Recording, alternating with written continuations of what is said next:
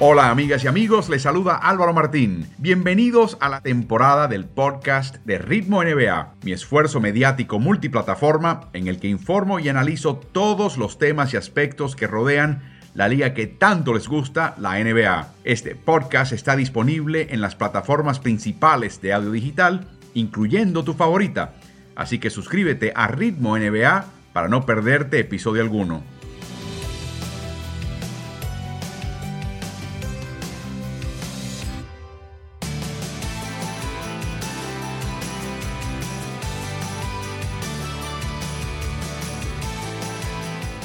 Muy buenas noches, amigas y amigos de la NBA. Bienvenidos al streaming Ritmo NBA junto al coach Carlos Morales. Les saluda Álvaro Martín. Carlos, hemos tenido que esperar una semana desde nuestro último streaming, que fue del agrado de muchas personas. Lo han visto muchas personas en distintas plataformas, incluyendo las plataformas digitales de Ovación, el Diario Deportivo de Uruguay, y de La Nación en Argentina Clay Thompson, Carlos, tuvo que esperar 941 días para estar de vuelta. Nos tocó ese partido en NBA League Pass y nos dimos cuenta, Carlos, después del partido que narramos el último partido de Clay Thompson pre-lesiones y el primero de vuelta.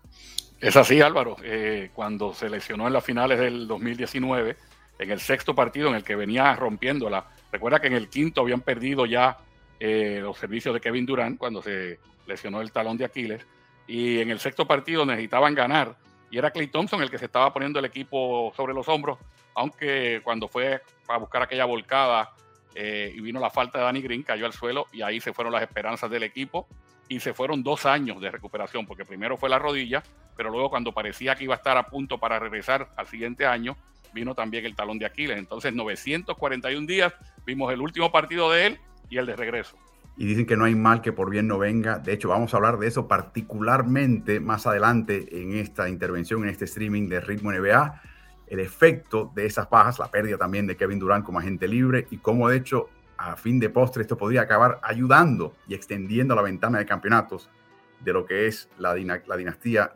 contemporánea. Tenemos, por supuesto, Carlos, también que repasar lo que pasó en esta semana, desde el pasado martes hasta este martes 11 eh, de enero, una semana interesante, donde empieza quizás a menguar el efecto del COVID y las sustituciones, pero aquí hay un par de sorpresas que hay que destacar, Carlos. Vamos a empezar por la cola, ¿no? Eh, la primera sorpresa es eh, San Antonio Spurs con marca de 1 y 4, Carlos.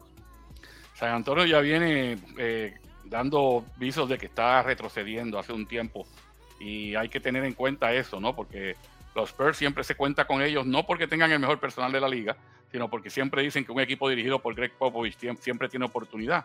Pero en este momento la nave está haciendo agua. Utah ha tenido bajas, por supuesto. Milwaukee está eh, verdaderamente en otro plano. Y ni hablar lo que ha hecho Memphis el equipo de Filadelfia en ese costado. Observen que Filadelfia es uno de eh, siete equipos invictos esta semana.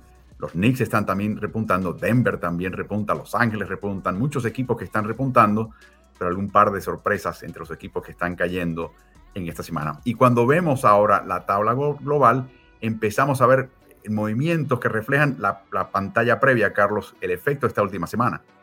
Sí, correcto. Específicamente lo que, lo que mencionábamos anteriormente, ¿no? En el caso de San Antonio, por ejemplo, eh, está fuera totalmente ahora de, del play-in. Eh, hemos visto como en un momento dado parecía que Sacramento iba a despuntar, ya lleva dos semanas muy malas, que lo han vuelto a, bajar en la tabla. Mientras que hemos visto cómo se han estado peleando en la cima del oeste Golden State y Phoenix. Eh, un día amanece uno arriba, el otro día amanece el otro. En este momento están empatados con idénticos récords. Y si nos vamos al este, hemos visto como Chicago ha podido mantenerse en esa primera posición porque los Nets como que dan un paso hacia adelante y uno hacia atrás y no van a poder de esa forma pasarle a Chicago por lo menos eh, en los próximos días. Miami está ascendiendo, Filadelfia asciende, Memphis asciende, Nueva York está en ascenso, Atlanta todavía no se encuentra y estamos a un mes, menos de un mes, Carlos, de la fecha límite de traspasos. Ese día 10 de febrero estaremos con ustedes en una emisión especial del streaming Ritmo NBA de la fecha límite de traspasos.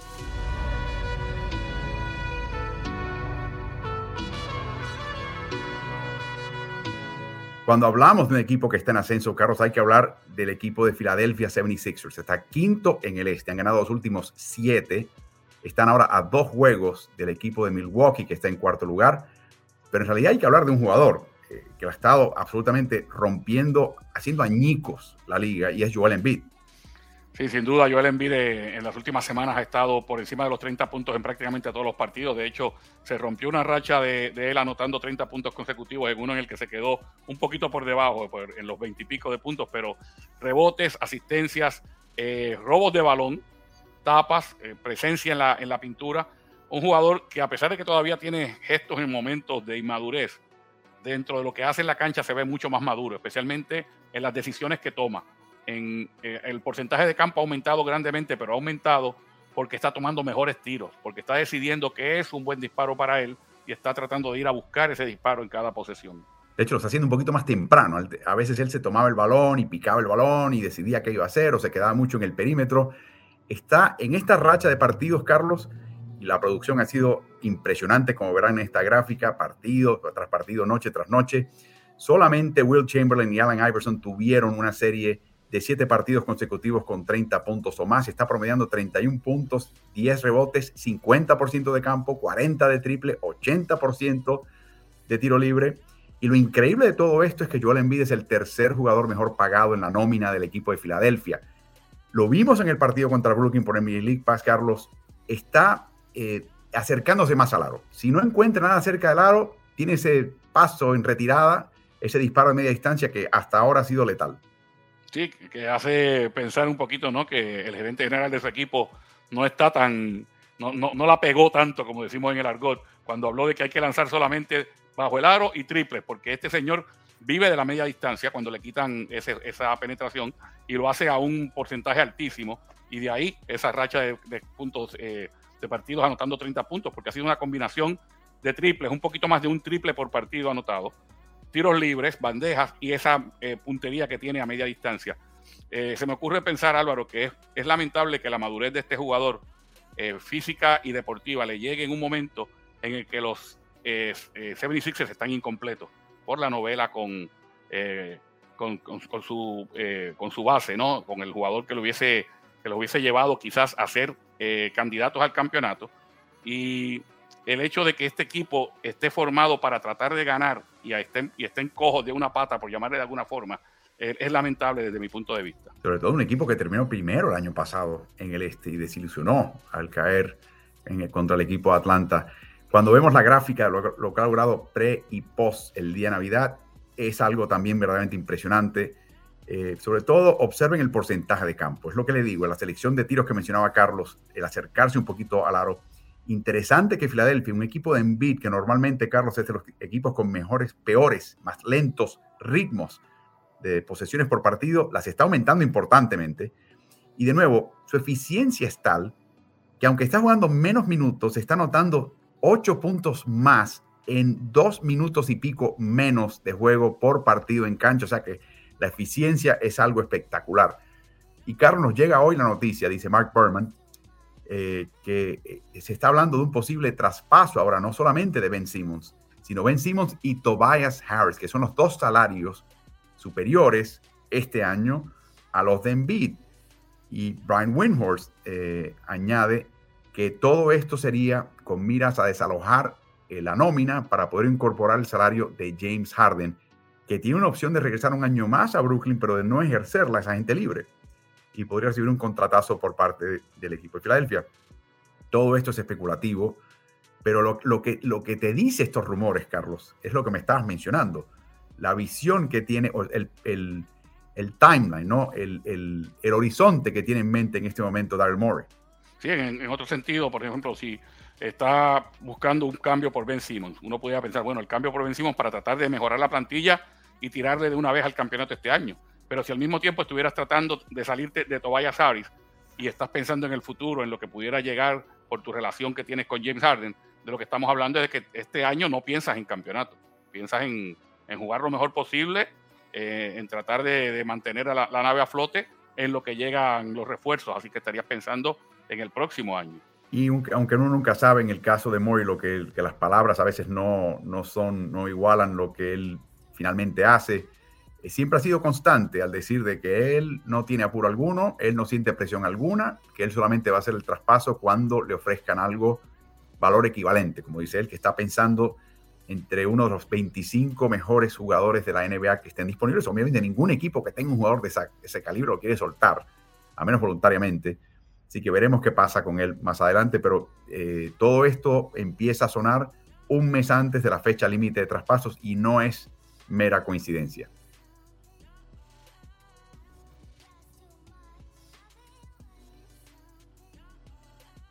Otro equipo que la está rompiendo últimamente como equipo es el equipo de Memphis. Memphis, eh, Carlos, está verdaderamente imparable. Está cuarto en el oeste, a medio juego de Utah. Están jugando esta noche con Golden State Warriors. No está jugando Draymond Green. Para ellos no está jugando Dylan Brooks. Pero en este momento de ganar, se colocarían a puntos de porcentaje de Utah en tercer lugar en el oeste. Han ganado nueve consecutivos, de nuevo desde el día de Navidad. Seis de los nueve fuera de casa dos partidos ganados en segundas noches de noches consecutivas de gira contra Cleveland el 4 de enero, contra los Lakers el 9 de enero, y todo esto sin contar con Dylan Brooks en 7 de 9 partidos, Carlos. Es un equipo que se está formando. Cuando tú tienes un verdadero equipo, te pueden faltar figuras y tu equipo sigue jugando a, cierto nivel. En el caso que mencionas de Dylan Brooks, obviamente es un jugador importante en el equipo, pero sabemos eh, lo que está haciendo ya Morán, cómo la está rompiendo ya Morán sabemos cómo este equipo comienza desde el, lado defensivo hacia la ofensiva y cómo si su defensiva era buena antes del día de Navidad, cómo ha mejorado a permitir apenas 105 puntos por cada 100 posesiones en una liga que hemos visto equipos promediando 113, 114, 115 puntos por cada 100 posesiones. Su ofensiva también mejoró de 110 puntos por cada 100 posesiones a casi 118 puntos. O sea, no solamente mejoró su defensiva, mejoró su ofensiva de ahí esa racha de victorias que tienen. Eh, obviamente el que está recibiendo todos los laureles y con razón es ya Morán. Vimos una etapa que puso en un juego reciente donde prácticamente los codos estaban sobre el aro, la fue a buscar eh, donde solamente Will Chamberlain llegaba, ¿no? Allá fue ya, ya Morán a buscarla.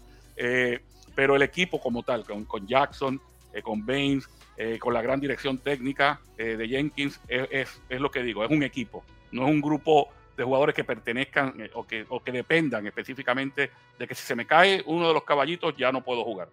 Yo cuando vi esa jugada, la tapa que le dio a, Avery Bradley, recuerden, perdió el control del balón, estaba molesto, quería vengarse. El salto que dio Carlos, los que han estado ahí, todo el mundo ha comentado, veteranos de NBA, algunos diciendo, yo no he visto nada así en mi vida. Eh, es el tipo de jugada que te hace, te hace estar seguro que estás viendo lo que estás viendo. Lo otro que inmediatamente me vino a la mente fue Derek Rose. De que una persona no se supone que haga eso. O sea, está superando un límite que podría en algún momento afectarle y ojalá que ese no sea el caso con Jamoran. Pero cuando vemos la gráfica que mencionas, a la cual haces alusión, Carlos, es sobrecogedora. No sé qué impresiona más, el aumento en eficiencia ofensiva de más de 7 eh, puntos por 100 posesiones o la reducción en el costado defensivo de más de 4 puntos por 100 posesiones. Eso es absolutamente espectacular. Un equipo que tenga una eficiencia neta de más 10 a lo largo de una temporada es un equipo no de playoffs, es candidato a finales. Y la tasa de rebotes en este trecho, que ya de nuevo suma 9 partidos, es absolutamente descomunal y supera eh, lo que ha hecho este equipo, eh, el mejor equipo en toda la liga en rebotes, que es el equipo de Utah, y lo supera por mucho, Carlos. Sí, tú sabes que si tú estás eh, en una tasa de rebotes del, eh, eh, capturando el 52 o 53% de los rebotes disponibles, vas a estar en el tope de la, de la liga, usualmente o primero o segundo. Eh, en este periodo de tiempo del que estamos hablando, casi el 56% de los rebotes disponibles los captura el equipo de Memphis. Eso es alucinante, realmente. Es verdaderamente alucinante. Y, y, cuando examinas las estadísticas individuales, puedes ver hasta Morant reboteando. O sea, no hay excusa. Este, este equipo está entregado a la faena. Y hay que mencionar otra cosa, Carlos. En parte de este tramo de partidos victoriosos, Taylor Jenkins estaba en un hotel en Los Ángeles con COVID y tuvo que teledirigir al equipo. O sea, no lo hizo durante el partido, pero preparar al equipo y sentarse en la habitación de su hotel a ver el partido dirigido por su asistente. Así que inclusive han tenido que enfrentar eso. Y este equipo está blindado en este momento. Y es algo interesante. Vamos a ver si le pueden pasar por encima a Utah. Yo creo que si le pasan por encima de la tabla a Utah, de repente la gente va a, sobrecogerse un poquito y decir, espera, espera, ¿qué estamos viendo acá? Esto es otra cosa. Y vamos a ver hoy cómo están tratando a Golden State, le estaban ganando en la primera mitad.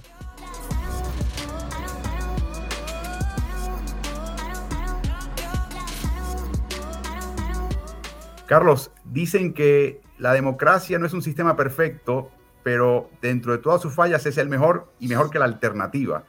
El sistema de votación que tiene la NBA para elegir sus elencos de 12 jugadores de cada conferencia para luego saltearlos en este nuevo sistema que tienen, pero 12 por conferencia, es un sistema que siempre va a invitar críticas.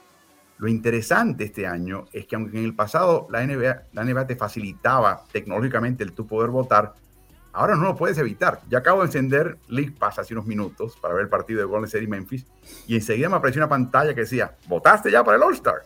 o sea, ya no lo puedes evitar. Ya la NBA viene a ti para asegurarse de que vote.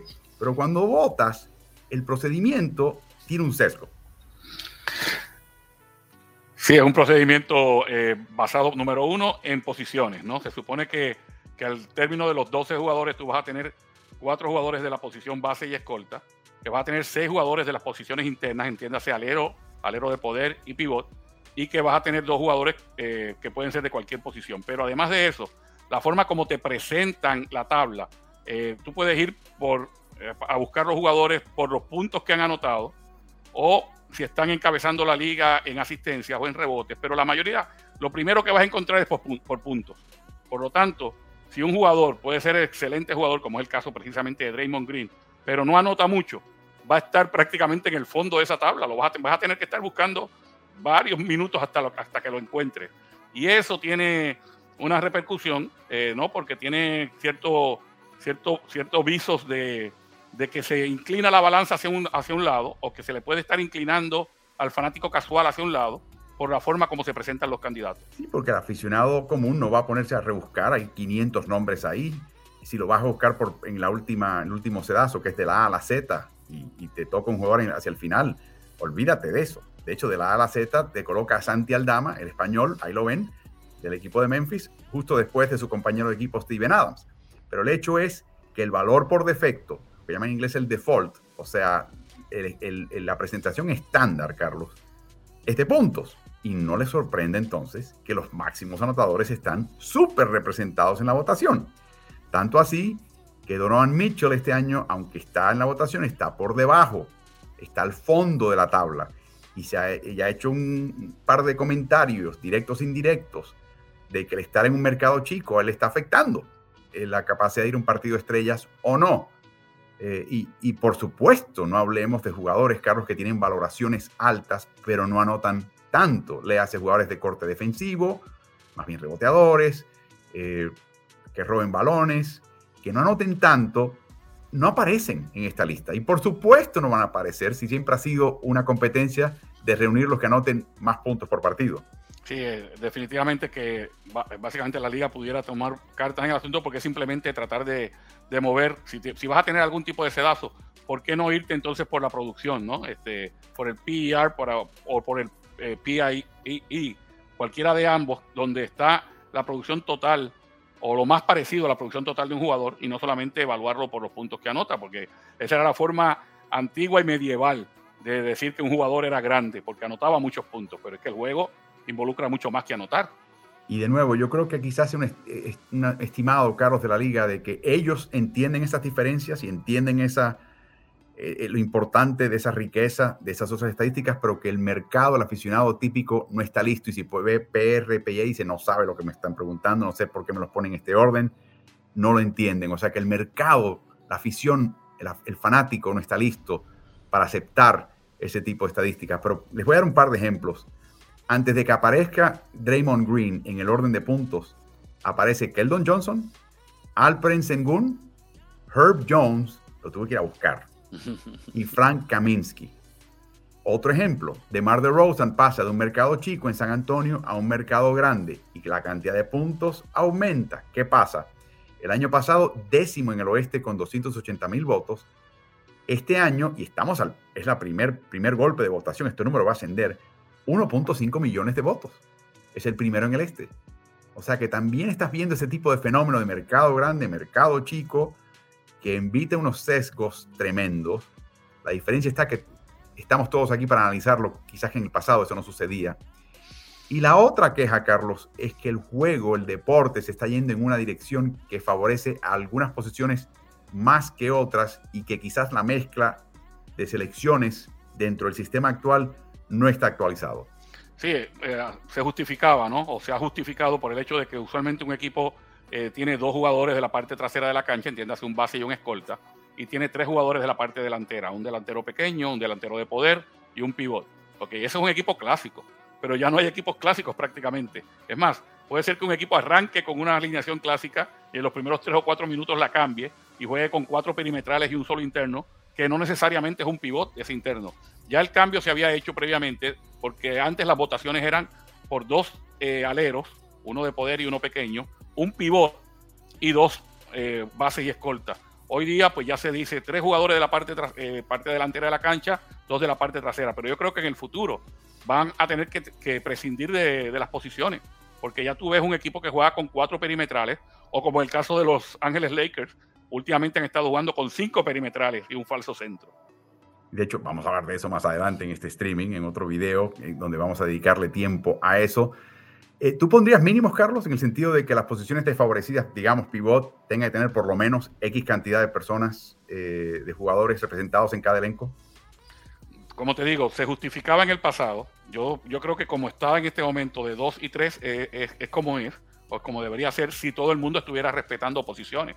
Pero yo creo que a lo que va encaminado y lo que yo favorezco es que en el futuro quizás, quizás se, se agarre un jugador interno porque es un pivot, pivot y no juega nada más y luego los otros cuatro jugadores haya que elegirlos a base de productividad, independientemente de qué posición jueguen.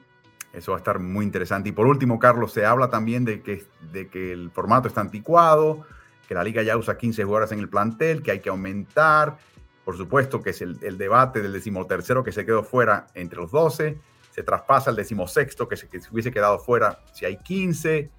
¿Cuál es tu, opinión acerca de la posibilidad de expandir estos eh, planteles de 12 a 15 por equipo. Yo no creo en diluir lo que es eh, participar en un partido de estrella. Yo creo que participar en un partido de estrella ya, es un mérito que alguien se ha ganado, que de hecho se han dado buenos pasos para evitar eh, que hayan, y siempre las, va a haber las injusticias que uno pueda percibir. Antes solamente votaba el, público y luego entonces el resto del equipo lo hacían los entrenadores para conseguir los otros siete sustitutos. Hoy día para incluso para los cinco titulares vota el público, vota la prensa y votan los entrenadores. Se han tomado pasos, pero yo creo que no se debe diluir lo que es participar en un partido de estrellas añadiendo hasta el 13, 14 y 15. Yo creo que 12 eh, por equipo es más que, suficiente. Bueno, va a ser interesante. Este año va a ser en Cleveland. Eh, no sabemos exactamente qué tipo de, actitud tendrá y que, dónde estará la pandemia en, este, en ese momento pero ya veremos y ojalá que sea un espectáculo porque la gente está deseosa de ver este grupo de personas y estrellas jugar de nuevo. Pueden votar, por supuesto, no tienen que ir muy lejos, cualquier plataforma de NBA les va a sacar esto en cara eh, y observen el proceso de votación. Yo sé que la liga quiere eh, utilizar la tecnología, pero por ejemplo, vimos esa página que presenta varios candidatos a la vez. Si vas a tu teléfono móvil, aparecen dos a la vez. O sea que si tu jugador es el número 480, le vas a tener que dar esa pantalla, la vas a pelar, la, vas a gastar en lo que llegas abajo al tuyo. Así que eh, es parte del proceso y deberían eh, ejercer el voto para sencillamente ustedes entender cómo y ser parte y partícipes de cómo se selecciona el elenco a un partido de estrellas.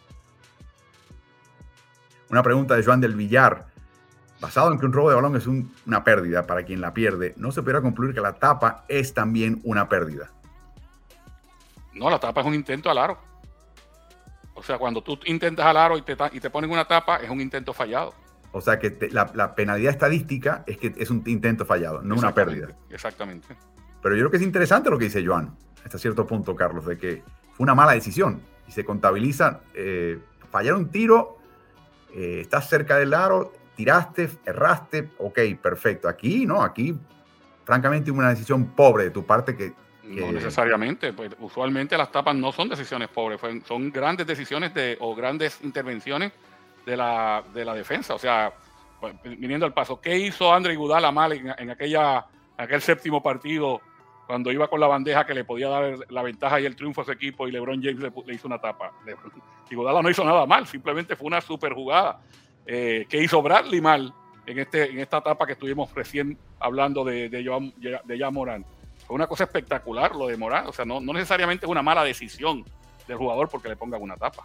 Yo creo que tanto Bradley como Iguodala han tenido que pasar, van a tener que pasar años de tratamiento psiquiátrico, Carlos, porque eso fueron jugadas que de verdad te desinflan totalmente. Lo de Morán es espectacular.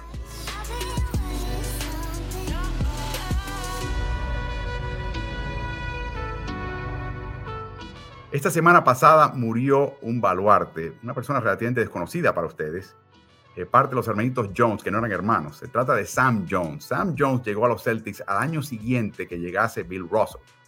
Eh, y cuando llegó, no quería ir a los Celtics, estaba, odió la idea de ir a Celtics. ¿Por qué? Porque el equipo estaba montadísimo, estaba cargado de talento. Y él como novato no se daba cuenta, no estaba seguro que podía permanecer en el equipo, pero se permaneció y de qué manera? Porque vino y fue fichado por Red Auerbach para hacer el relevo de Bill Sharman como el escolta de este equipo. Este señor, aparte de ser un gran tirador, que sería un tirador de triples hoy, con la distancia y el, radio que tenía de tiro, era de la vieja escuela, Carlos, en el sentido de que le cantaba lanzar tiros contra la tabla, incluyendo de triples. Imagínense lanzar lo que es lanzar un triple contra la tabla y la tenía absolutamente medida. Ingresó en el año 57-58 como reserva de Sharman. Al año siguiente, Celtics fichó a Casey Jones como reserva de Bob Cousy, el armador. La última temporada de Sharman en Boston fue el 60-61, la de Cousy fue 62-63 y luego Sam Jones y Casey Jones relevaron a Sharman y a Cousy, que son legendarios, y llegaron eh, a, ganar aún más campeonatos. De hecho, en el caso de Sam Jones, ganó 10 campeonatos, solamente Bill Russell ganó más, con 11. O sea, estamos hablando de una leyenda que murió eh, y que esperamos que descanse en paz, Carlos, pero que prácticamente pasó desapercibido en el mundo de la NBA el, paso de un gran, gran jugador, una leyenda, que no se llama Bill Russell, pero que fue artífice importante de su equipo. Y no, no creo que lo hayas recordado eh, verlo jugar, Carlos. Yo veo, yo solamente he visto, videos, precisamente cuando uno está chequeando esa dinastía de los Celtics y ve eh, a Bill Russell y entra para ver eh, a distintos jugadores. Lo, lo, vi jugar en videos, videos de estos blanco y negro hay que hacer la salvedad antes de que nos caiga arriba todo el mundo, Álvaro, que cuando, cuando mencionas triple, es que hubiese lanzado a la distancia que hoy día es un triple, claro. hubiese, lanzado contra la tabla, porque te van a caer arriba diciendo, el triple no existía en esos años. Y digo, de haber sido, de, haber existido la línea, sería un triple la distancia que tenía, el radio de tiro extraordinario, y, y, lo utilizaba de tabla, que eso no lo ves hoy en día. Yo no recuerdo, bueno, a menos que estés RJ Barrett y estás desesperado para liquidar el partido con Boston, que fue lo que hizo, pero generalmente no ves ese tipo de tiro. Ahora, eh, eh, esa, dinastía Celtic se, caracterizaba por dos cosas. Primero, porque fueron el equipo que instituyó el fast break, el, rompimiento, el contragolpe, luego de hacerse de un rebote, que usualmente era un rebote de Russell, o era una tapa que daba Russell que la dirigía hacia un compañero, y con eso corrían. Sin embargo, tenían un, eh, no tenían una ofensiva que tú dijeras, anotan más de 100 puntos todas las noches, era una ofensiva más bien pedestre, terrestre y tenían de 4 a 5 jugadores que siempre estaban por encima de los 10 puntos por partido. Eh, se compartía mucho la ofensiva. Eh, y Sam Jones era uno de esos jugadores. ¿Por qué? Porque el equipo estaba basado más en lo que hacían en el costado defensivo para darse oportunidades en el costado ofensivo. Y tanto Sam Jones como Casey Jones eran de los mejores jugadores defensivos de la liga, ni hablar de Bill Russell, que era el mejor de toda la liga. Y de nuevo, aunque no era la usanza en aquella época, ni mucho menos para los Celtics, Carlos, era este clásico jugador que podía intercambiar marcas con cualquiera, marcarte tres o cuatro posiciones. Y entre él y Casey Jones le tocaba a Sam Jones típicamente la asignación del mejor perimetral opuesto para marcar. De nuevo, es la versión externa, eh, salve la, comparación de Bill Russell. Él, él uno de los mejores jugadores defensivos del equipo, pero en el perímetro. Y además anotaba. O sea, Sam Jones era una bestia y acaba de fallecer, esperamos que descanse en paz. Y nos provocó la idea, Carlos, de estudiar estas dinastías. Y hay varias, y no puede debatir que hay otras o no. Vamos ahora a repasar las principales, comenzando precisamente con la de Boston Celtics, que es la más afamada y que precedió, dicho sea de paso, a Michael Jordan y los Chicago Bulls. Miren lo que logró este equipo, incluyendo ocho campeonatos consecutivos y 11 en 13 años. Esto es algo, Carlos, totalmente inaudito.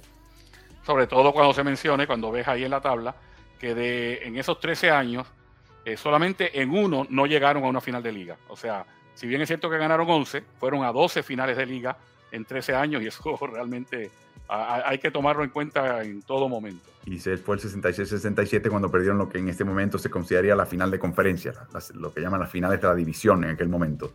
La segunda, mientras vemos a Bill Russell atiborrado de eh, anillos, Russell fue el propulsor. La gente habla de Michael Jordan. Bueno, Michael Jordan es el Bill Russell de su época, con la diferencia de que Russell, Carlos, no era anotador. Ninguno de estos Celtics era un anotador copioso. Pero particularmente Russell, Carlos, no le importaba ni le interesaba anotar y tenía un cuerpo mucho más esbelto. Bob Cousy era un armador muy creativo, Carlos, pero un armador con limitaciones importantes, incluyendo el drible. Bueno, hacía muchos movimientos que llamaríamos fantasiosos hoy día, fancy, con el drible, pero siempre tenía que regresar tarde o temprano a su derecha. La zurda la usaba precisamente quizás para hacer un pequeño cambio de dirección e inmediatamente tenía que ir a la mano derecha, eh, como sabemos, otros tiempos, ¿no? Con esa velocidad que tenía y con esos cambios de ritmo, pues parecía que era un mago con el balón. Pero hoy día la gente se reiría de un jugador que va por el lado izquierdo de la cancha votando con la mano derecha. Sí, señor, porque no tenía otra. El denominador común para este equipo de Boston, la presencia de Bill Russell. Toda esta dinastía se fundamenta en la presencia de Bill Russell en el último año, no solamente jugando, pero dirigiendo, entrenando como director técnico del equipo que ganaron ese séptimo partido en Los Ángeles ante su gran némesis, Los Ángeles Lakers. La otra dinastía de renombre que ustedes ya quizás tengan memoria es, por supuesto, la de Chicago, con la era de Michael Jordan y Scottie Pippen, una era que produjo eh, seis campeonatos y quizás pudo haber producido mucho más. De hecho, Carlos, la posibilidad de que él no se hubiese retirado, me refiero a Jordan, nos pone a pensar si hubiesen ganado esos dos eh, campeonatos intermedios que no ganaron, uno en el año que estuvo docente, otro en el año de retorno en el cual no estaba en forma física, y uno se pregunta si Chicago tenía las de conseguir y acercarse a lo que hizo Boston.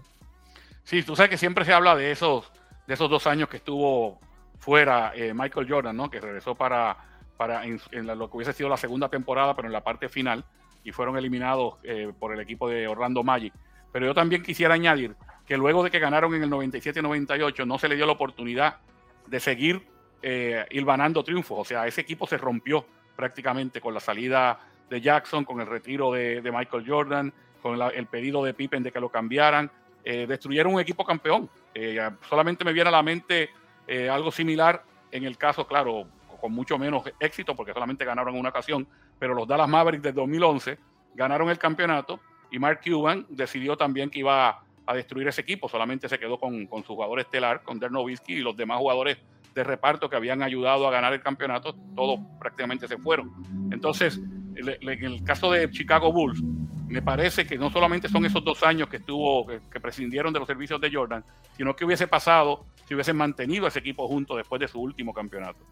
Y de hecho, buen punto que mencionas, porque fue al final de ese año noventa y pico, en el cierre de esa última década del siglo XX, en que ya se empezaron a instituir las reglas del tope salarial. Eh, y ahí empezó a cambiar mucho la composición de un equipo y la capacidad que tenía Chicago de armar un equipo a billetazo limpio, si era, si era posible. La otra eh, dinastía, Carlos, que hay que mencionar, es una que precedió, de hecho, a Michael Jordan y los Chicago Bulls, y es la dinastía en Los Ángeles que armaron Magic Johnson y Karim Abdul-Jabbar, que ganaron entre ambos cinco campeonatos y llegaron a cuatro finales más que no pudieron ganar contra su némesis Boston Celtics.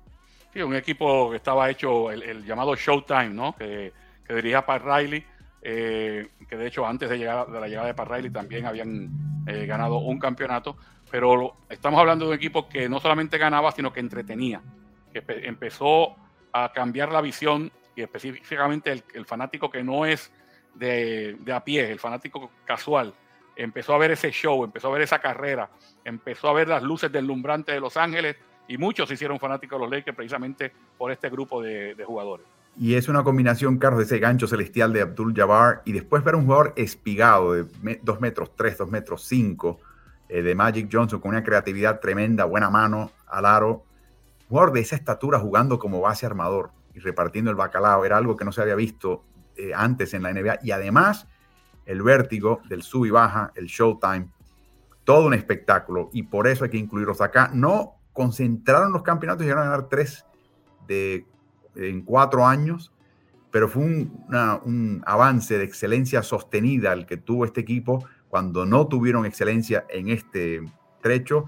Es sencillamente que perdieron un baluarte a un jugador importante en el camino, incluyendo esta final que ven en pantalla, que fue la primera del 80, donde Magic Johnson al final se tuvo que hacer cargo del equipo prácticamente en todas sus eh, manifestaciones. Pero coincide Magic Johnson, coincide al final eh, Karim Abdul-Jabbar lo que le quedaba.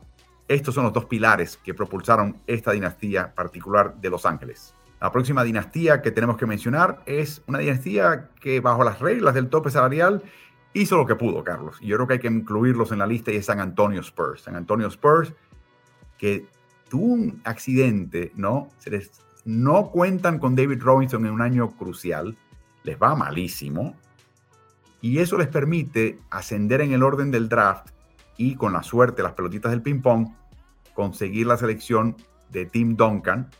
Boston estaba esperando por él, se quedaron con las manos vacías. Y eso luego se unió al retorno de esa ausencia de David Robinson para crear las Torres Gemelas en San Antonio, que ya de por sí les dio ese primer campeonato en el año 98-99, Carlos. Sí, de hecho, con Robinson y Duncan como Torres Gemelas ganaron dos campeonatos, porque ya en el final de su carrera, en el 2003, ese campeonato también fue parte de David Robinson, pero ya empezaban a surgir dos jugadores, dos jovencitos, que quizás habían sido subestimados en el draft, precisamente porque eran desconocidos, porque eran extranjeros. Y me refiero a Manu Ginobili y a Tony Parker, que estuvieron en ese título del 2003 y luego estuvieron en tres títulos más eh, para eh, llegar a cinco títulos, lo cual representa sin lugar a dudas también una dinastía. Sí, de nuevo, no tuvieron ese éxito concentrado, sostenido, ganaban cada dos años en, un trecho de este avance. El denominador común fue Duncan, por supuesto, pero fue el hallazgo de Ginobili y Parker eh, al fondo de la primera vuelta, en el caso de Manu, al fondo de la segunda vuelta, que fue providencial para este equipo, que fue lo que le permitió un mercado chico, sin mucho dinero y sin capacidad de pagar impuestos de lujo, cuando ya empezó a pesar eso en, la manera de tu armar equipos, que les dio un equipo elite. Y lo increíble para mí, Carlos, es sostener todo esto hasta el 2014 con el último campeonato. Para mí ese 2014, ese equipo ya estaba viejo. Y es un equipo que aún así venció a un equipo de Miami todavía en, su plenitud y con mayor juventud que ellos ese año. Claro que el, que el que es poco conformista y es hincha de San Antonio dice debieron haber ganado dos campeonatos consecutivos en esa parte final, porque en el 2013 tenían el partido final ganado, el sexto partido ganado. Sabemos de, lo que ocurrió con el triple de Ray Allen que envió el partido a prórroga, perdieron ese partido y perdieron el séptimo. Pero San Antonio esos dos años dieron cátedra precisamente de juego de conjunto, eh, de defensiva eh, en grupo y de cómo se movía el balón una y otra vez hasta marear al rival. Era espectacular. Pues ese año 2014 las finales fueron espectaculares. Hay otra dinastía que hay que mencionar acá y esta no es de un equipo, Carlos. Esta es de un jugador.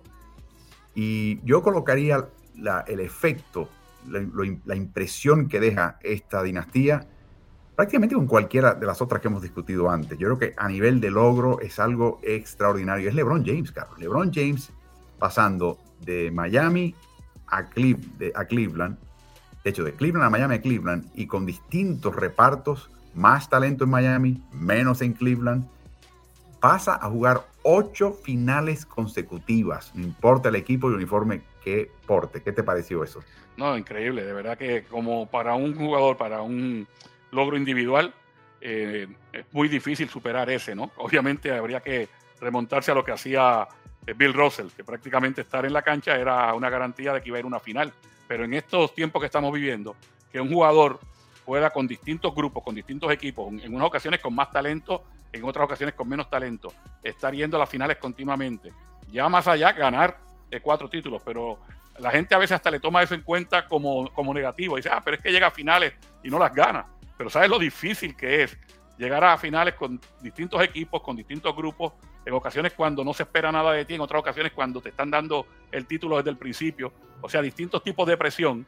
Y, LeBron James se ha mantenido siempre en, el tope, ¿no? Y llegando a ese, a lo que quisiera llegar todo el mundo. Mucha gente quisiera llegar a una final y ganar un campeonato. Imagínate cuando llegas a ocho consecutivos. Y de nuevo hay que mencionar, Carlos, que si tú quieres sacar la lista de jugadores que han llegado a ocho finales consecutivas, sea con un equipo único o con varios equipos, pero ocho consecutivas, ahí salpica un par de Celtics, ponga a LeBron y para de contar. Correcto. O sea, ninguno de los otros, ni Duncan, ni Magic, ni, Jordan, ni Karim Abdul-Jabbar, nadie está en esa lista. Por eso es que este logro es tan impresionante.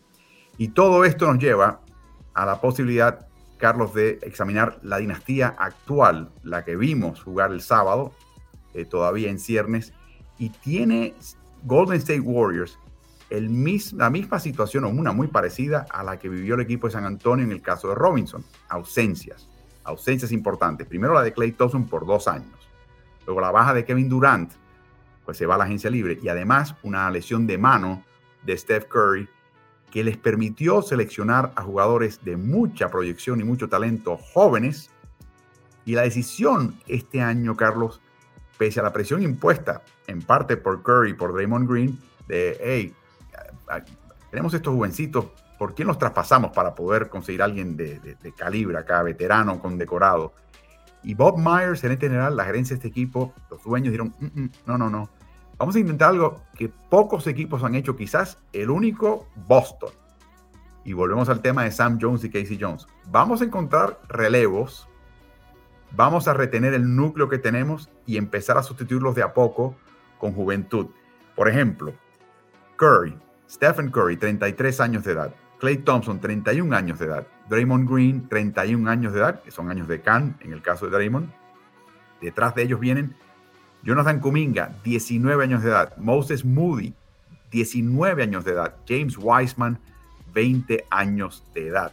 Y esto es lo que ha logrado este equipo en la era de Curry. Y por supuesto ven el 20-19-20 y 20-20-21, ni siquiera clasificaron a los playoffs. Pero esas bajas les permitió a ellos ascender en el draft y conseguir eh, eh, ese talento Hicieron un traspaso también, contrataron a D'Angelo Russell, lo traspasan a Minnesota, a cambio les llegó una selección alta de primera vuelta, con la cual ficharon a Kuminga con la séptima vuelta del último draft. Em, así que eh, pudieron conseguir a, a Wiseman también y a Moody. A Moody, a Wiseman. O sea, todo este grupo, Carlos, el, eh, Moody con la decimocuarta, Wiseman con la segunda, todo este grupo está ahí la otra cosa que hay que mencionar es que para que tenga una idea cómo está pensando este equipo de Golden State, está pensando dinásticamente, está pensando en el futuro y en el presente. Tienen un plan. Aquí están las herramientas. Primero, los pibes, los chamacos, al G League tan pronto puedas para que jueguen. Recuerden el año pasado lo que hizo Jordan Poole, que vino mucho mejor de esa, esa pasantía larga en el G League. Número dos, estudiar video pero no estudiar video con cualquiera, estudiar video con entrenadores y con Draymond Green, Clay Thompson y Stephen Curry, o sea, leyenda. Ah, perdón, se me olvida, y Andre Gudala, es un factor importante aquí también. Luego traen y atraen entrenadores asistentes que son eh, eh, notables por su capacidad de desarrollar eh, talento. Kenny Atkinson, que es excelente, estuvo desarrollando talento en Atlanta y por supuesto como técnico en Brooklyn. Eh, y también Carlos eh, Dejan, a ver si consigo el, apellido bien, Dejan Milojevic. ¿Quién es Dejan Milojevic? Es un entrenador asistente de Golden State este año. ¿Quién es él? Ah, el que desarrolló a Nikola Jokic en Mega Basket. Y por lo tanto, ahora que retorna Clay Thompson en el primer golpe, el, primer partido en que se aparece Thompson, vemos lo siguiente. Estas son las alineaciones y es verdad que son muy pocos minutos francamente cualquier cosa que tenga menos de 10 minutos no cuenta, pero es el primer golpe.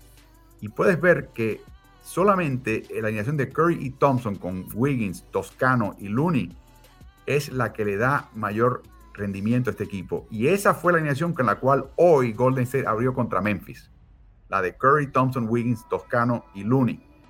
Lo curioso es que aparte de ese tiempo, esos ocho minutos que estuvieron en cancha, en los otros siete minutos, la combinación de Curry y Thompson juntos fue pésima. Pésima. Le costó casi menos 40 en 100 posesiones al equipo de Golden State. O sea que sí se integró Thompson, sí todo muy bien, sí es otra arma, pero todavía están buscando la forma y podría emerger a fin de año, Carlos, otra alineación de la muerte para Golden State. Sí, yo creo que, eh, y creo que lo mencioné durante el partido, que aparte de que Toscano hace un trabajo tremendo sustituyendo a Draymond Green, eh, cuando Green esté en cancha es posible que puedan prescindir en muchos momentos del pivot de Looney y jugar con Toscano para tener un jugador más facilitador, un jugador que defiende y que en el otro lado te facilita, o, y esta me gusta mucho, prescindir de Toscano y tener a Poole en el cuadro titular con Wiggins, con Clay Thompson y con eh, Stephen Curry. Eso le daría un equipo imposible de marcar. No hay forma de marcar a, ese, a esos cinco jugadores. O sea, Stephen Curry, Clay Thompson, Jordan Poole, Andrew, Wiggins, y Damon Green. Exactamente. Y si no viene alguien fino, puedes colocar ahí también Iguodala, aunque no va a ser tan explosivo como si tuvieras a Poole. Exacto. Eh, Iguodala y, y, eh, y Toscano, por ejemplo, eh, te dan básicamente lo mismo. Y Porter, y, eh, Porter también, que son jugadores experimentados, que juegan bien en el costado defensivo y que son jugadores que te pueden, que pueden ser valiosos en un cuadro como, como cualquiera de estos, porque pueden ser el, el jugador eslabón, el jugador que une eh, ciertas fases de la ofensiva. Pero si quieres tener un equipo explosivo de verdad, imposible de marcar, los otros eh, que te mencioné previamente. El previo, la previa alineación de la muerte de Golden State eh, ofrecía mucha defensiva. Esta que mencionas es, es, puro octanaje ofensivo. Correcto, teniendo en cuenta que de, que de todas maneras, no importa quién pongas en cancha, Golden State va a ser un buen equipo defensivo porque Golden State tiene ya los principios, tiene los jugadores para ayudarse unos a los otros y no y en, cualquiera de las alineaciones que ponga no puedes prescindir de Draymond Green. O sea, si tienes a Draymond Green como base de esa defensiva y los rodeas de jugadores que saben jugar, ya vas a tener una buena defensiva. O sea que de nuevo, estamos hablando de un equipo, Carlos, que está obviamente con aspiraciones de campeonato porque quiere ser longevo. En el partido contra Cleveland, el famoso Clay Day, el retorno de Clay Thompson, la, eficiencia ofensiva fue de 104.3 puntos por 100 posesiones. Ese número representaría la 28 en toda la liga actualmente. La defensiva hubiese sido lejos, pero lejos, la mejor de la liga. La eficiencia neta también hubiese sido mejor de la liga. Claro, un solo partido, muy prematuro, pero te da una especie de primer indicio, una fotografía, Carlos, de lo primero que ves de este equipo contra un gran equipo defensivo que es Cleveland. Sin duda, eran dos equipos que se estaban, estaban defendiendo mucho. Parecía por un momento dado que había una ineficacia ofensiva de ambos, pero tienes que ver que los dos estaban poniendo su empeño en el costado defensivo. Y sobre todo también eh, no se puede tapar el, el, sol con un dedo. El hecho de que tratando de meter a Clay Thompson en juego, el jugador estaba fuera de ritmo, él mismo estaba forzando a veces algunos tiros y que poco a poco fue encajando, que su segunda mitad fue mucho mejor la primera mitad. Hay una última pregunta que te voy a hacer este intento de extender la dinastía de parte de Bob Myers y, los dueños de este equipo, Carlos. Tienes a dos chicos de 19 años, uno de 20. Wiseman ya se lesionó, pero asumamos que no se lesionen. Eh, Kuminga, Moody y Wiseman de ahora en adelante. ¿Cuánto tiempo crees que les va a tomar a ellos de experiencia ser un jugador que pertenezca a este grupo y que sea un contribuyente neto al grupo, no un aprendiz, sino un contribuyente neto a este grupo? Bueno, eh, depende mucho del tiempo de juego que le den, porque tú puedes trabajarlo mucho en, prácticas, puedes trabajar mucho con videos, pueden bajarte a la G League donde vas a jugar contra, eh, vas a tener mucha confianza, pero vas a jugar contra un nivel de competencia inferior. Y para desarrollarte no hay otra cosa mejor que ver minutos importantes en la liga fuerte, en la NBA. Entonces yo creo que va a depender mucho, ese desarrollo va a depender de cuánto tiempo de juego le den a cada uno de estos muchachos, que en el caso de Weisman, como mencionas, ha estado lesionado, pero a Kuminga le han estado dando poco tiempo de juego. Cuando juega, inmediatamente impresiona esa capacidad atlética que tiene. Y me, y me parece que fue interesante y fue importante, no solamente por las selecciones en el draft que pudo tener Golden State, eh, el hecho de que tuvieran esos dos años malos, sin Clay, eh, la ida de, de Durán, un año que prácticamente no jugó Stephen Curry, porque le dio oportunidad a otros jugadores de ver acción, ya fuera perdiendo partidos, porque perdieron muchísimo en, en ese primer año. Toscano. Exactamente, pero jugaron y estaban jugando en el, en el sistema, se estaban empapando del esquema de Steve Kerr y hoy día todos ellos son contribuyentes importantes. Así que vamos a ver, porque Carlos, están haciendo algo verdaderamente inusual. Hay que mencionar un pequeño detalle también que es importante en esta discusión. Hablamos del impacto del tope salarial. Bueno, a veces Golden State no le afecta la fuerza de gravedad porque están dispuestos a pagar un impuesto de lujo. De hecho, están pagando año tras año el más alto en toda la liga. El de este año es un récord. Así que el equipo está dispuesto a sobregirarse en cuanto a la nómina y en cuanto al pago a la liga con tal de retener este núcleo. Pero la clave será cuando este grupo de jóvenes de aquí a cuatro o cinco años empiecen a buscar su segundo contrato. Ahí vas a tener, si, si despuntan, que pagarles dinero importante.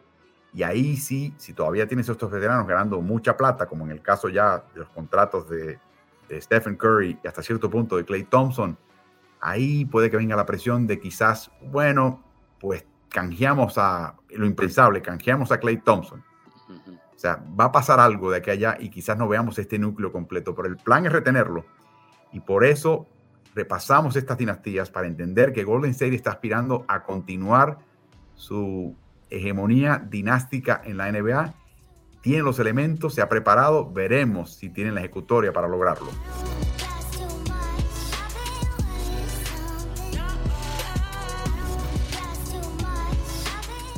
Un equipo, Carlos, que está repuntando y un equipo del cual hace un par de semanas hablábamos de que había una crisis en su seno, eh, es el equipo de Los Ángeles Lakers. Y la solución ha sido providencial. Vamos a colocar a LeBron James de pivot. Y le ha funcionado de maravillas. Lo ha hecho en el pasado por momentos.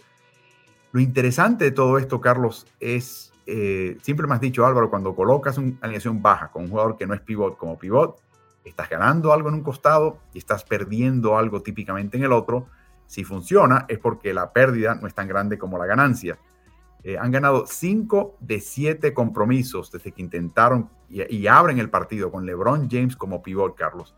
Las únicas derrotas, por supuesto, contra los Memphis Grizzlies. Cuando examinamos lo que ha logrado LeBron estadísticamente en los últimos 7 partidos, de nuevo, alucina, alucina. Sea Stanley Johnson su ala pivot o Carmelo Anthony, la combinación con Anthony es mucho más explosiva ofensivamente.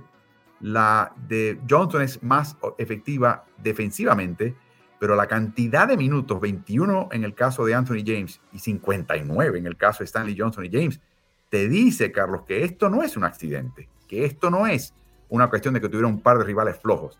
Esto es en serio. Sí, es una, alineación bastante atípica. Eh, le pone mucha presión a LeBron James para hacer demasiadas cosas, pienso yo. Eh, pero eh, sabemos que él ha sido capaz año tras año de, el, que, el que dude de LeBron porque se va cargando de años y se va cargando de minutos, usualmente queda mal parado. ¿no? Ahora le añades a eso la labor de tener que ser el pivot del equipo o un falso pivot, es básicamente jugar con cinco perimetrales. Te das cuenta que con uno de esos cuadros el equipo eh, rebotea a un porcentaje altísimo, 55% de los rebotes disponibles, y con otro de ellos son deficientes. Siempre que tú capturas menos del 50% de los rebotes, quiere decir que tu rival te está dominando en ese, en, ese renglón. Pero con LeBron han tenido esa oportunidad de abrir la cancha, de jugar un juego distinto, lo cual me lleva al otro pensamiento. Sé que el, el énfasis es LeBron como pivot, pero cuando a los Lakers le van mal, usualmente, todo el mundo, y especialmente los hinchas de los Lakers, abogan por la salida de Frank Vogel. Siempre es el coach el que paga los, platos rotos. Entonces, un coach que se da cuenta que no tiene Anthony Davis, que no le está funcionando Dwight Howard, que no le está funcionando DeAndre Jordan, eh, y que su equipo va en picada, se saca un as de la manga y pone a LeBron James a jugar de pivot. El equipo cambia, pero no vemos a la gente que estaba diciendo voten a Frank Vogel, decir, denle un aumento ahora a Frank Vogel, que se sacó un as de la manga dentro de la misma temporada. Y esas cosas, eh, yo desde el punto de vista de un coach, me gusta mencionarlas. Eh, eso no, es para menos, Carlos. De hecho, te voy a citar a Vogel directamente. Dice, es posible que lo, hayamos intentado antes, pero el James jugar junto a Carmelo en un cuadro sin pivot clásico durante este tramo nos demostró que esto podría facilitar el juego de LeBron. Dice, no está luchando físicamente tanto y tiene más espacio para atacar el aro tras colocar pantallas. O sea, que se convierte en el que coloca la pantalla y hace el desmarque, el que ataque el aro para buscar, si le dan el balón, el aro directamente. Tiene muchos beneficios y podemos sacar provecho contra ciertos duelos en el costado defensivo. Así que, de nuevo, no creo que sea permanente. Obviamente regresará Anthony Davis, eh, pero es posible, Carlos, que ya vieron lo que vieron de, de Jordan, está fundido. Ya vieron lo que vieron de Dwight Howard en este año, contrario a hace dos años, no está produciendo, no está encajando en este equipo. Y la otra cosa, Carlos, que le viene a favor a LeBron James, es que la liga está yendo en esa dirección. O sea, que él no va a sobresalir por ser más chiquito que el pivo contrario, cuando el pivo contrario sea Draymond Green. Claro, en ese sentido, eh, Pareos básicamente con la, con la ventaja de que, de que tiene mucha más capacidad atlética LeBron James que, un Draymond Green, ¿no? Pero la idea es verlo continuamente contra los pivots, pero los pivots dominantes de la liga, los, los, los Jokic, eh, los eh, Joel Embiid, ¿no? Los Rudy Gobert. Ese, ese tipo de situación sería un poquito más difícil quizás para LeBron, aunque, como hemos mencionado en otras ocasiones, él se la pondría difícil al que lo tenga que marcar en el otro lado de la cancha. Imagínate a, Jokic y, y, y, Embiid y Gobert marcando a LeBron afuera, armando al equipo. O sea, se vuelven locos. O a Carmelo Anthony, que también se está beneficiando. Dicho sea de paso, en esta racha de partidos, Carlos, LeBron James tuvo siete partidos consecutivos donde promedió 34 puntos. Nadie, nadie lo ha logrado a su edad en la historia de la NBA. En otras palabras, mencionamos esto porque estamos viendo el futuro de LeBron James. Ahora mismo, estamos viendo donde podría terminar jugando LeBron James, de nuevo, no constantemente, pero importantemente durante una temporada, si sigue la liga yendo en la dirección en la que va. Y eso es importante decirlo, porque para mí, Carlos, lo que le acaban de dar es quizás un año más a su carrera, quizás dos años más a su carrera, que quizás no anticipábamos antes. Y eso es lo importante aquí. No solamente el hecho de que solucionó un trecho de temporada para Frank Vogel, los Lakers y su afición, sino que quizás encontrar un poquito la fuente de la juventud de Juan Ponce de León, Carlos. Quizás, no la fuente, pero un buche, un buche que le permita a él seguir un año o dos más.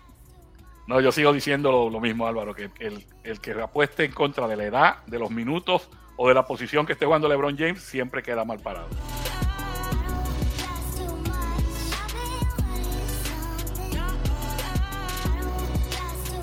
Cerramos esta noche, Carlos, con un video que no tiene nada que ver con el baloncesto, pero tiene que ver mucho con el deporte y tiene que ver un poquito también con la vida. Eh, recientemente, el coordinador defensivo, el entrenador a cargo de coordinar la defensiva en la NFL del equipo de Atlanta Falcons, Dean Pease, es un veteranísimo que lleva casi medio siglo entrenando a todo nivel en el fútbol americano, no tiene nada que ver con el básquet. Le hicieron una serie de preguntas que él no quería contestar, pero al final él, por motus propio, empezó a hablar de la diferencia entre la generación que él ve que se está yendo de entrenadores y algunos de las que vienen. Y tuvo unos consejos que emitir a todos que creo que nos vale la pena escuchar. Así que escuchemos a Dean Pease, coordinador defensivo de los Atlanta Falcons de la NFL, acerca de atrechos y no atrechos. I think the younger generation of coaches feel a little entitled. Yeah, I think they're spoiled. I think they, hey, go work in a high school, go work in a Division three school where you got to mow the grass, you got to line the field, you got to do all those things, and you'll appreciate what you have when you have it. Instead of being 25 years old and wondering why I'm not a coordinator already in the NFL. Okay, I went to the NFL at 55 years old. I was a high school coach. I was a Division three coach. I was in the MAC as a coach. I didn't go to, to New England until I was 55 years old. And so I felt like I paid my dues. And, and I feel like it made me a better coach, made me a better teacher. I was a school teacher. I learned how to teach, not just stand up. I look at guys now, they can't stand up in front of the room and talk to people. Yeah. They can't. You got to get on the computer. Everything's computerized, all that stuff. It's still a people's game. Players want to talk to you. They want to hear from you. They, it's not that. I still do everything in writing. I don't do. I do all my own breakdowns. I don't ask some quality control guy to do it. Everybody gets on a computer for two years and thinks they ought to be a coach. It's not Madden football. It has to deal with people. It's like all the analytics that everybody talks about this and that. And you should do this. You should do that. The computer told you that. When did the computer know what the weather was, whether it was raining, whether the wind was blowing, whether the, you were playing good on defense? Okay, they say, well, it's a two point. It's a two-point game. Should you go for it on fourth down? Well, I don't know. Is the score 42 to 40 or six to three? You know, I, I, don't. It makes a difference if you're playing great defense, then maybe not. They're playing great defense. Don't. If they're playing lousy defense, yes. Peter doesn't tell you that. So it's kind of that way to me in coaching. Players want to be coached. They do. They do. All of them want to be coached. They want to be good. They want to be coached. They want to be told what to do and how to do it and correct them and talk to them and be honest with them. And I just don't feel in this generation sometimes of coaches that they have very good personal relationships with players. I love my players. I've always loved my players. Everybody asks me, who's your favorite player? I go, all of them. Yeah. All of them. There, anybody that played for me is my favorite player. So to me, that's what you learn over the course of 48 seasons is, you know, to just go coach them and, and be personal with them and care about them. You know, and I just, anymore, it's how fast can I climb the ladder? I didn't climb up very fast, but I, I feel good about the way I did it. Este comentario final, eh, cuando escalar la, la, cima profesional, dice, no, a mí me tomó mucho tiempo, pero me, me, tomó mucho tiempo, pero me siento muy bien de la manera que se hizo. Se puede malinterpretar esto, Carlos, como un, una especie de tensión generacional. Este es un OK boomer, este es un señor de la vieja escuela que está tronando contra la juventud porque no saben hacer las cosas, porque no sufrieron como yo sufrí en mi época. Eso se puede descartar fácilmente si uno lo escucha. También puede estar en el, entrar en el debate de si las métricas avanzadas tienen valor, qué valor tienen, dónde, dónde se tienen que utilizar, dónde no. Esos son un par de debates, pero yo me voy a enfocar, Carlos, en algo que te he escuchado decir mucho tiempo, y es la relación entre el entrenador y el dirigido, y el jugador en este caso y el deseo genuino que tiene el jugador de aprender porque quiere mejorar, porque literalmente es un profesional y si mejora, le pagan más y juega más. ¿Qué, qué reaccionaste al escuchar las palabras de Dean Peace? Pues fíjate, yo tengo muchas de las cosas que dice él en esta charla, las tengo yo como, como vividas, ¿no? Y como parte de, de, mi filosofía de vida y, y como entrenador. Y una de ellas es esa, que el jugador quiere ser dirigido, que quiere ser entrenado y que quiere progresar y que si tú quieres realmente impresionar a un jugador, si de verdad tú quieres que ese jugador gravite hacia ti, ayúdalo a progresar. Trabaja para que, para que ve, algunas de las debilidades con las que tú puedes trabajar y trata de mejorárselas, para que veas cómo ese jugador te va a apreciar posiblemente por el resto de su carrera y por el resto de su vida. Ahora, eh, es muy difícil que tú vengas con una computadora y le digas al jugador, ¿sabes qué? El porcentaje tuyo de campo desde la esquina es tanto y el de medio de la cancha es tanto y con menos de tres minutos por jugar en el, en el, marcador tú anotas de esta manera, eso le va a entrar por un oído y le va a salir por otro, por más que sea eh, información importante y valiosa. dale esa, información al entrenador, pero el jugador no te va a hacer mucho caso a eso. El jugador está ávido de que lo dirija, de que haya una relación personal con él en la que él vea progreso. Eh, y es, como bien dice, se puede ver esto como quizás un, un viejo que está tronando contra la juventud, pero es que estamos viendo entrenadores hoy día que piensan que lo único que hace falta es dominar las computadoras, dominar los números, ¿no? Y también están muy ávidos de que si, no, si a los 30 años no soy un head coach, algo anda mal con mi carrera. Entonces están siempre buscando el, próximo escalón, en lugar de convertirse en lo mejor que puedan ser en donde están en ese momento. Si tú eres el mejor entrenador que puedes ser donde estás, tarde o temprano vas a subir. Eso no hay duda alguna de eso. Carlos, yo también he visto lo contrario. Tú me has contado eso de tu propio hijo Carly, donde él como joven entrenador, llega a un lugar, nadie lo conoce y sobre todo un jugador veterano lo mira así de reojo diciendo, ¿y este chiquitín qué me tiene que decir a mí? ¿Y cómo me va a ayudar a mí como jugador? Y resulta que hay un prejuicio en contra de la juventud también, hasta que el joven demuestra dominio del tema y el jugador se da cuenta, espérate, este chico me va a ayudar, así que lo quiero a mi lado todo el tiempo. Exactamente, porque no hay, en ese sentido, no hay, no hay un prejuicio por edad, es todo lo contrario. Es, el, joven llega y como no lo conoce, lo primero que tiene que hacer es lo mismo que hace el veterano, es, demostrarle a un jugador que yo tengo algo que te va a ayudar. Y no es necesariamente, mi hijo domina las computadoras, domina todo este tipo de estadísticas y los videos, eso lo domina, pero no es a lo que él eh, se dedica usualmente. Él se dedica al mejoramiento de jugadores tal y como si fuera un coach veterano de 40 o 50 años. Y yo creo que ese es el mensaje para mí que más resonó, Carlos, es el, tema de que no hay atrechos, de que, de que tienes que aprenderlo todo y que inclusive la experiencia que no es tan bonita, que no es donde quieres estar tú, ¿no? Es la que verdaderamente te forma y te marca y te permite ser quien aspiras a ser más adelante porque te da peso, te da gravedad, te da eh, experiencia. Y por último, Carlos, lo he escuchado de, tu, de tu boca muchísimo esa sensación que dijo Dean Pease que yo no tengo favorito, todos mis jugadores son favoritos y que como entrenador ver a un jugador tuyo echado adelante en su vida, más allá de lo que logre en una cancha o no, es algo que quizás sea la mayor recompensa para un entrenador, sea en el ámbito deportivo o en el ámbito de vida. Así es, para mí es, fundamental cuando, o sea, yo puedo recordar quizás campeonatos que uno ha tenido y, logros deportivos y demás, pero ninguno me llena de satisfacción más que cuando viene eh, un adulto ya de 40 años eh, y llega con su familia. Y yo lo, yo lo dirigí a lo mejor cuando tenía 12, 13, 15 años y me dice, eh, coach, quiero que conozca a mi señora, conozca a mis hijos, ellos, yo les he hablado demasiado de usted. eso a mí me llena de una satisfacción tremenda que ningún campeonato te la puede dar.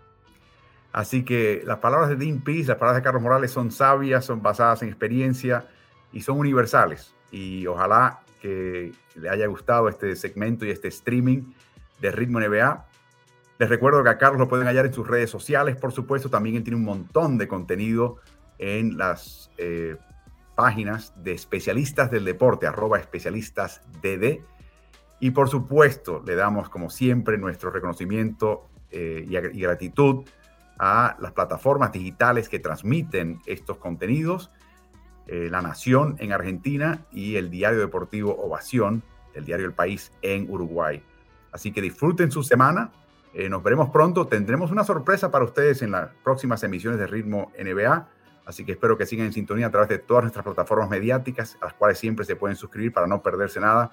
Hay sorpresas gratas en el futuro y desde ya le estamos advirtiendo el 10 de febrero va a haber un programa especial, emisión especial por la tarde, que coincide con la fecha límite de traspasos. Y ahí estaremos con ustedes cubriendo esa última hora, como lo hemos hecho siempre, a través de Ritmo NBA. Así que, Carlos, gracias por acompañarnos. Que pases una linda noche, disfruta los partidos de esta noche y nos vemos pronto. Igualmente, Álvaro, y buenas noches para todos.